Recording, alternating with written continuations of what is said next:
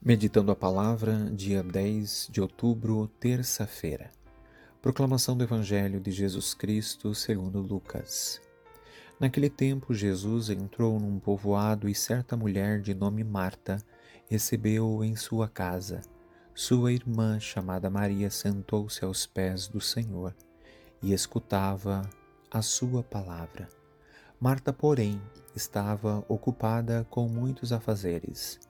Ela aproximou-se e disse: Senhor, não te importas que minha irmã me deixe sozinha com todo o serviço? Manda que ela me venha ajudar. O Senhor, porém, lhe respondeu: Marta, Marta, tu te preocupas e andas agitada por muitas coisas, porém, uma só coisa é necessária.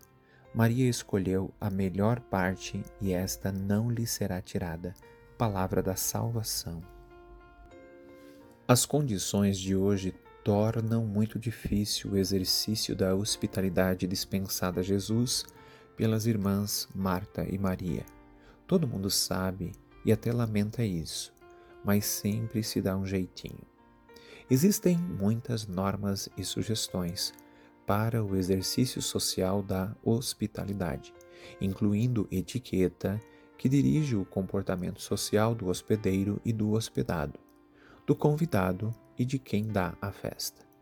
Normalmente, o cristão não despreza as boas maneiras de educação como festeiro ou convidado. No entanto, o comportamento cristão quanto à hospitalidade tem algumas características. Seria a etiqueta cristã. A intenção dessa reflexão é sugerir alguns comportamentos que levam em conta mais o hospedeiro. Não indico aqui por ordem de importância, mas creio serem todos importantes. O primeiro de todos os gestos de hospitalidade, que aliás resume e engloba todos os demais, penso eu ser o de considerar em cada pessoa uma enviada de Cristo ou até o próprio Cristo.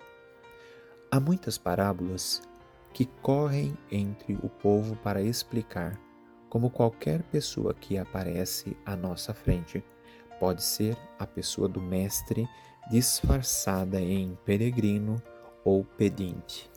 É verdade que nem todos os peregrinos e, e pobres representam o Cristo do jeito como ele se apresentou a Marta e Maria. Infelizmente, em nossos dias, a gente precisa desconfiar de tudo e de todos. No entanto, muitas pessoas, verdadeiros cristãos, preferem correr o risco a despachar alguém sem ter ajudado.